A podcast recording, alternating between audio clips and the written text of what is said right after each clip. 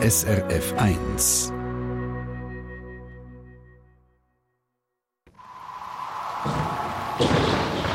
SRF 1 Wetterfrage. Da kommen sie.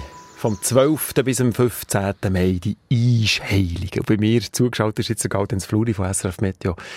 So wie du mir gesagt hast im Vorgespräch, müssen wir aber nicht Angst haben, sondern können loslegen mit Pflänzeln schon am Wochenende. Ja, ich würde jetzt definitiv loslassen. Perfektes Wochenende zum Starten, weil Wasser hat es den meisten Orten jetzt ja genug, hat ja ordentlich geschüttet, da sind die Beetli gut gewässert und nächste Woche wird es sonnig und warm, dann kann die Sache richtig anfangen wachsen. Der Tag durch gibt es nämlich jeweils Temperaturen so von 25 bis 28 Grad, das ab dem Dienstag und in der Nacht wird es auch nicht mehr allzu frisch, im Mittelland gibt es Tiefstwert so um die 8 Grad, das heißt weit weg vom Frost, nur noch der Basilikum und der Koriander, die verträgen anscheinend nur so um die 10 Grad. Die sind noch nicht hundertprozentig sicher. Also jetzt am besten wirklich das Wochenende brauchen, um das Zeug rauszupflanzen, weil dann kann man nächste Woche die Freizeit, die man vielleicht hat, dann gescheiter in der Body oder auf dem Balkon geniessen. du bist aber optimistisch mit Body. Aber ja, ja also, die Luft ist ja warm und das Wasser halt dann ein bisschen kühler. Okay, stimmt. Sag schnell, ist das mit diesen Eisheiligen überhaupt noch aktuell in heutiger Zeit? Also hat wie soll ich sagen, hat es in den letzten 50 Jahren 49 Mal gestummen, so dass man kann sagen, Momo, das hat immer noch Nein, es hat definitiv nicht 49 Mal gestummen. Schon vor 100 Jahren hat man gewusst, dass Bodenfrostereignisse ziemlich gleichmäßig über den Mai verteilt sind. Also es gibt überhaupt keine Häufung zwischen dem 12. und dem 15. Mai, wo da die Eisheiligen sollen anzutrudeln kommen.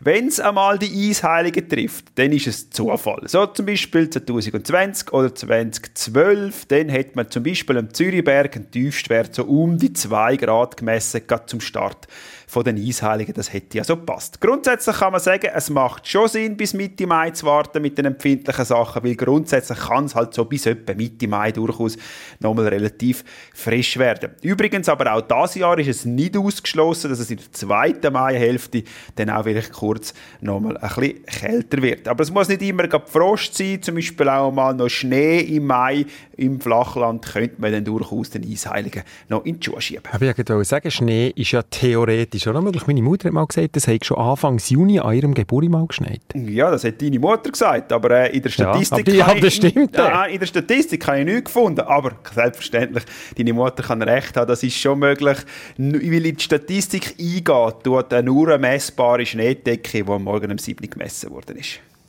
Um 7 Uhr morgens, das heisst, wenn es um 8 Uhr kommt, schnell schneien, dann zählt das nicht mehr? Ja, außer der Schnee bleibt dann vom 8 bis am nächsten Morgen um 7 Uhr wieder liegen, dann würde er zählen. Aber wenn es natürlich im Mai noch schneit, ist die Chance relativ klein, dass er so lange liegen bleibt. Also es muss wirklich eigentlich recht gut passen, dass man eine messbare Schneedecke jeweils am Morgen hat. Aha, das heisst, es kann schneien, ohne dass er bleibt liegen und das zählt dann nicht als Schnee für die Statistik. Einfach für meine Mutter ein bisschen Schutz nehmen. Genau, darum kann deine Mutter durchaus recht haben. Das zählt nicht, wenn man nur ein paar Schnee Schneeflocken sehen, dann misst man das nicht, weil es ist dann auch noch so ein bisschen objektiv, ist jetzt das schon Schnee oder ist es nur ein bisschen Flutsch und so, also äh, subjektiv meine ich darum, wenn Schnee liegen bleibt und man den kann messen, dann geht er in die Statistik hin, nur wenn ein paar Flöckchen oben runter tanzen, nicht. Und jetzt habe ich die Statistik geschaut, Schnee liegen geblieben. In Bern ist zum Beispiel am 1. Mai 1945, in Zürich der letzte am 28. Mai 1961, St. Gallen der letzte am 1. Juni 1962. Alles übrigens nicht in der Zeit von den Eisheiligen, aber doch noch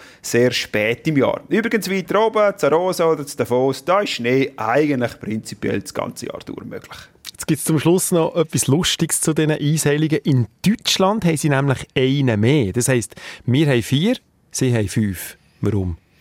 Bei uns haben wir am 12. den Pankratius, dann kommt der Servatius, dann der Bonifatius und dann am 15. die kalte Softi. Und die Deutschen, die haben noch einen mehr, genau, der Mamertus am 11. Mai, das ist auch noch ein Heiliger. Bei uns ist der aber anscheinend nie heilig geworden warum auch immer, dass man überhaupt muss heilig werden muss. Aber ja, er gilt nicht als Eisheiliger. Aber gäbe es ja eine meteorologische Erklärung, dass es in Deutschland schon am 11. Mai, also einen Tag vor unseren einen bräuchte? Ja, könnte man zumindest eine erfinden, weil so Kaltluftausbrüche im Frühling, die kommen ja jeweils einmal vom Norden her. Und wenn so einige rechtzeitig kommt, so um den 12. Mai herum, dann ist es in Deutschland durchaus möglich, dass es schon einen Tag vorher kalt ist, weil die Luft wie Deutschland zu uns kommt. Also könnte man sagen, gut, am 11. Mai haben wir in Deutschland Deutschland schon Eisheilige, bei uns dann halt der erst, erst am 12. Mai. Also zusammenfassend kann man sagen, Die, die ganzen Eisheiligen haben überhaupt nichts zu tun mit, ob es noch kalt wird oder nicht. Pflanzen die haben aber sicher gerne, wenn man bis Mitte Mai wartet, um sie rauszutun. Das macht grundsätzlich Sinn. Die Eisheiligen sind sicher gut, dass wir wetterfrisch etwas zu erzählen haben, zum Beispiel am Samstagmorgen auf SRF 1. Eine Sendung von SRF 1. Mehr Informationen und Podcasts auf srf1.ch.